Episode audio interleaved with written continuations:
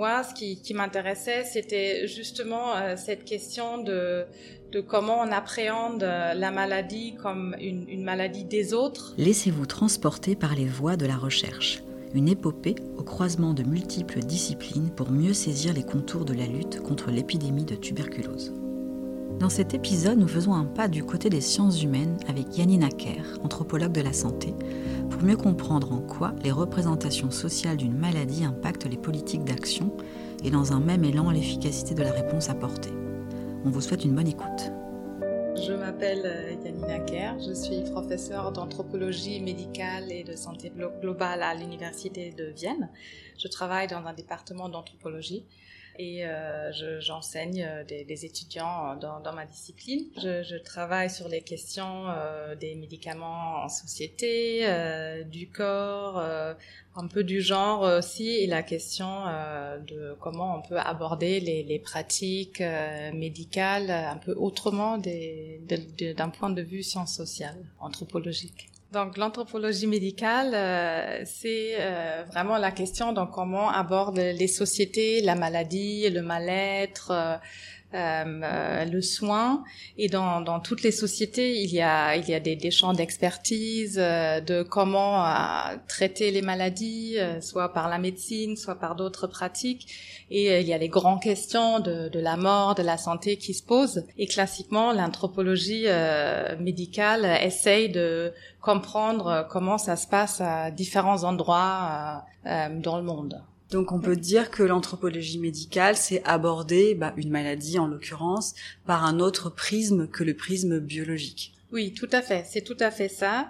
Donc, euh, il faut euh, bien garder en tête qu'il n'y a jamais qu'une perspective qu'on peut avoir sur une maladie. Donc, il y a évidemment l'aspect biologique, mais il y a plein d'autres euh, aspects euh, sociaux, euh, politiques, de, de, d'expérience et de qui qu'il faut prendre en compte.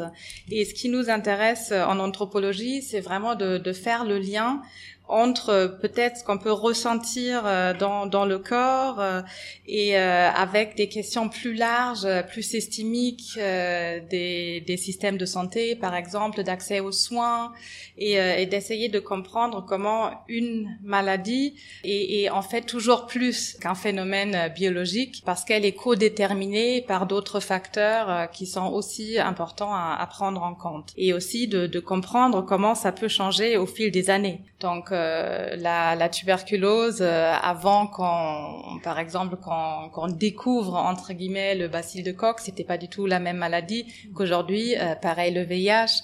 Donc ça change au fil des années et donc les maladies ça évolue pas seulement en fonction du biologique, mais aussi des traitements disponibles, des représentations, de, des pratiques sanitaires, etc. Peut-être qu'on peut du coup parler de la tuberculose en particulier. Est-ce que tu peux voilà nous décrire euh, en, quoi elle a évolué peut-être euh, d'un point de vue euh, d'une anthropologue? Oui, donc il faut dire que j'ai fait une recherche dans des pays à faible incidence, donc où euh, depuis quelques temps euh, on parle plus trop de la tuberculose. Donc euh, quand on m'a demandé qu'est-ce que je faisais comme thèse, j'ai toujours dit que je, je travaille sur la tuberculose et les gens m'ont demandé alors tu es historien de la médecine? Et je dis non non, je travaille bien dans les services hospitaliers, dans les centres de prévention aujourd'hui.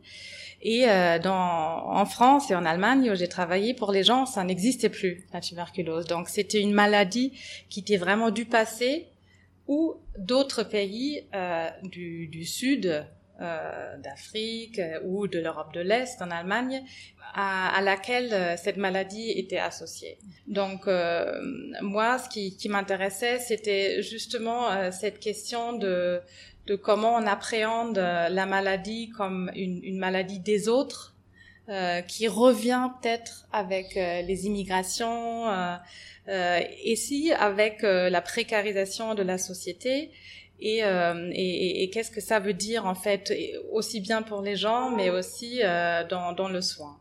Et classiquement en Allemagne et en France, euh, la, tuberculose c'était vraiment un, fléau, la grande peste blanche au début du XXe siècle et petit à petit avec l'amélioration la, des conditions de vie et aussi les antibiotiques qui sont arrivés dans les années 40-50. Euh, on a de moins en moins parlé après dans les années 70, 80 de, cette maladie qu'on croyait euh, avoir vaincu. Tu as écrit un livre d'ailleurs, euh, j'ai découvert aujourd'hui.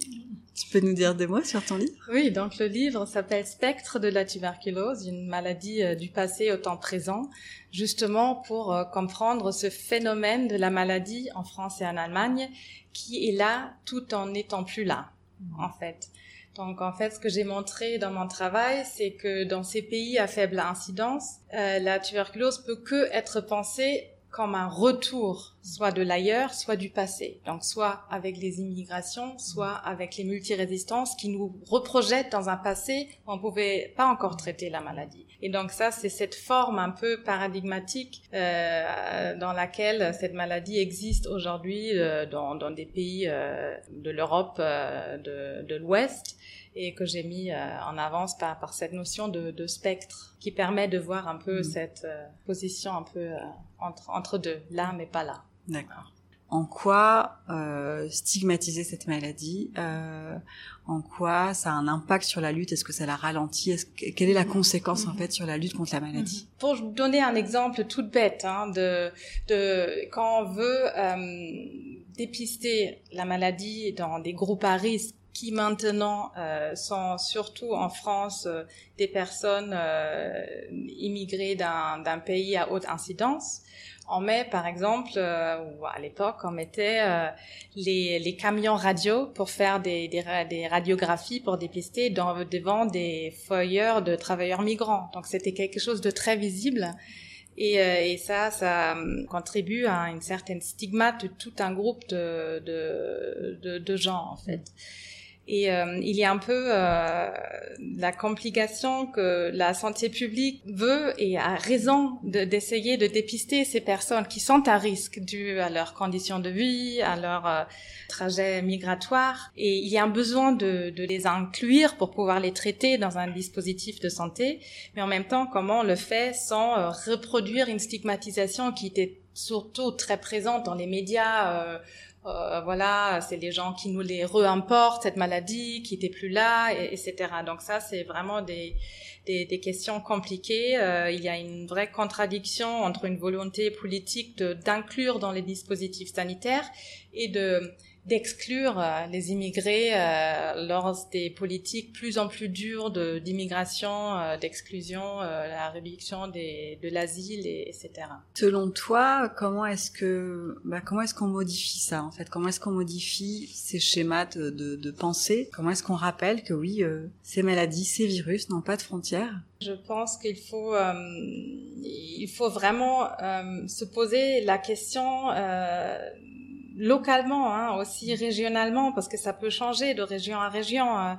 comment euh, on peut soutenir les personnes, euh, traiter, euh, cibler, si, si, tu veux, mais sans stigmatiser. C'est une question, je pense, que qu'il faut se poser à un niveau plus large, parce que c'est des processus sociaux à l'œuvre. De, de, plutôt de, de, de, fermer les frontières que de les ouvrir. On a vu ça avec le Covid. Le premier réflexe, c'était on ferme les frontières. Bon, ça m'a servi probablement strictement à rien. Mm. Donc euh, c'est vraiment ça aussi euh, qu'il faut interroger. Donc plutôt que de demander comment on peut se protéger de l'autre, on peut pourrait se demander comment on peut soutenir les personnes qui puissent avoir accès au même traitement, mm. à la, aux mêmes conditions de vie euh, et plutôt être dans une logique de, de soutien que, que d'exclusion si on se dit qu'on veut plutôt, voilà, plutôt que mettre une frontière, plutôt, ce serait plutôt aller vers l'autre justement. Il y a des approches communautaires qui sont bah, assez bien connues dans le monde du VIH, un peu mieux dans le monde, un peu mieux dans la tibie aujourd'hui. Mm-hmm. Toi qui as vu euh, évoluer le monde de la mm-hmm. tibie, Qu'est-ce que tu aurais à dire là-dessus? C'est bien que tu, tu l'évoques parce que justement, euh, quand j'ai fait ma recherche et qu'on a un peu euh, aussi travaillé sur les co-infections euh, avec tes collègues qui travaillaient sur le VIH, on voyait qu'il y, avait vraiment deux euh, communautés scientifiques assez différentes qui se sont construites à des moments différents de l'histoire. Donc la TB, c'était vraiment l'approche verticale et les programmes nationaux, euh, le contrôle, le, dépistage. Et le, VIH, il y avait beaucoup plus aussi euh, de, bottom-up, si on peut dire. Et donc, si tu dis que ça, ça commence à se faire dans, dans, dans le monde du TB, je suis, je suis contente parce que euh, je le connais plus aussi de, du soin primaire, euh, de voir aussi euh, comment impliquer les, les, les, communautés, qu'est-ce qui est important pour eux, aussi de, de, commencer par une compréhension de, de l'expérience. Plutôt que, que d'un jugement ou des, des, des, des, interventions bien ciblées, je pense que c'est une bonne chose. Donc là, Janina, tu interviens là comme euh, donc anthropologue dans une masterclass pluridisciplinaire destinée à des chercheurs. Euh, Qu'est-ce que tu vois comme piste justement de recherche systémique qui inclut euh, plus large, qu'on sorte de la technologie, du, du biologique? Non, mais je pense que c'est super en fait de pouvoir élargir le, le champ de, de, vision et de l'inter et pluridisciplinarité donne vraiment aussi l'occasion de de sortir de ces modèles d'interprétation du monde. On, interprète tous avec les moyens qu'on a.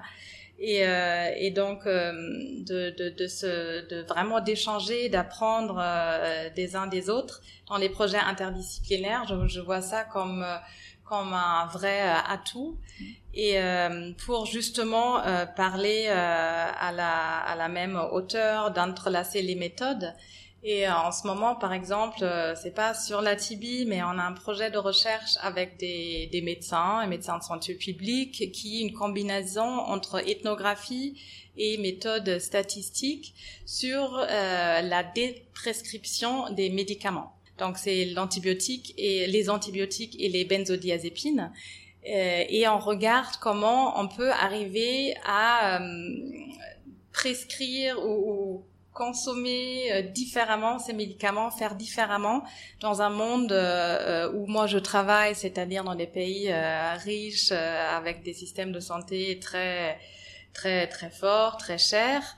Euh, pour euh, pouvoir faire un peu autrement. Donc euh, c'est pas euh, pour enlever des médicaments qui seraient importants, mais ce qu'on voit, c'est qu'il y en a trop. Donc il y a un problème, il y a des problèmes de santé publique derrière, comme la résistance pour les antibiotiques ou la dépendance pour les benzodiazépines.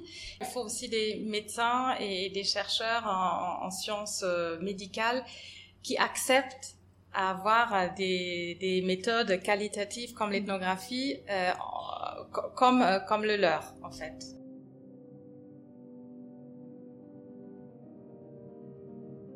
Merci d'avoir écouté ce nouvel épisode de notre série de podcasts consacrée à la recherche en tuberculose. Si cela vous a intéressé, nous vous invitons à écouter la suite des interviews pour découvrir l'étonnante variété des approches de cette épidémie. N'hésitez pas à vous abonner, partager, liker ou encore commenter. Autant de petits gestes qui participent à nourrir les échanges et à diffuser les savoirs autour d'une épidémie qui n'a malheureusement pas fini de faire parler d'elle. Ce podcast est produit par l'initiative, facilité mise en œuvre par Expertise France, l'agence de coopération technique internationale.